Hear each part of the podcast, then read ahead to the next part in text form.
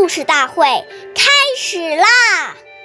每晚十点，关注《中华少儿故事大会》，一起成为更好的讲述人。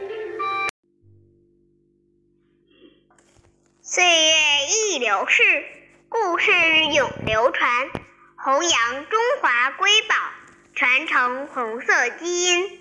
我是中华少儿故事大会讲述人曹子贤。一起成为更好的讲述人。今天我给大家讲的故事是《故事大会红色经典故事》第二十集《鸟枪换炮》。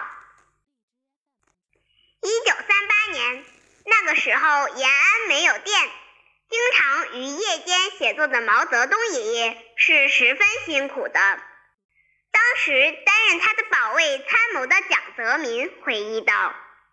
夜晚，毛泽东写文章时点两根蜡烛照明，烛光昏暗而又跳动，很影响视力，容易使眼睛疲劳。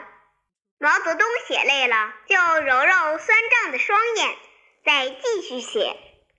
后来，周恩来爷爷派人从重庆带回一盏带有玻璃罩的煤油灯，这种小油灯。用铁皮制成，表面涂一层褐红色的防锈漆。由于高度不够，往往要支垫一个十厘米高的圆柱形木座。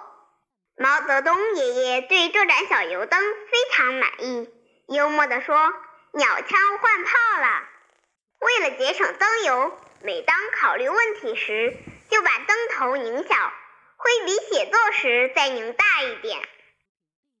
关注中华故事大会，一起成为更好的讲述人。我们下期见。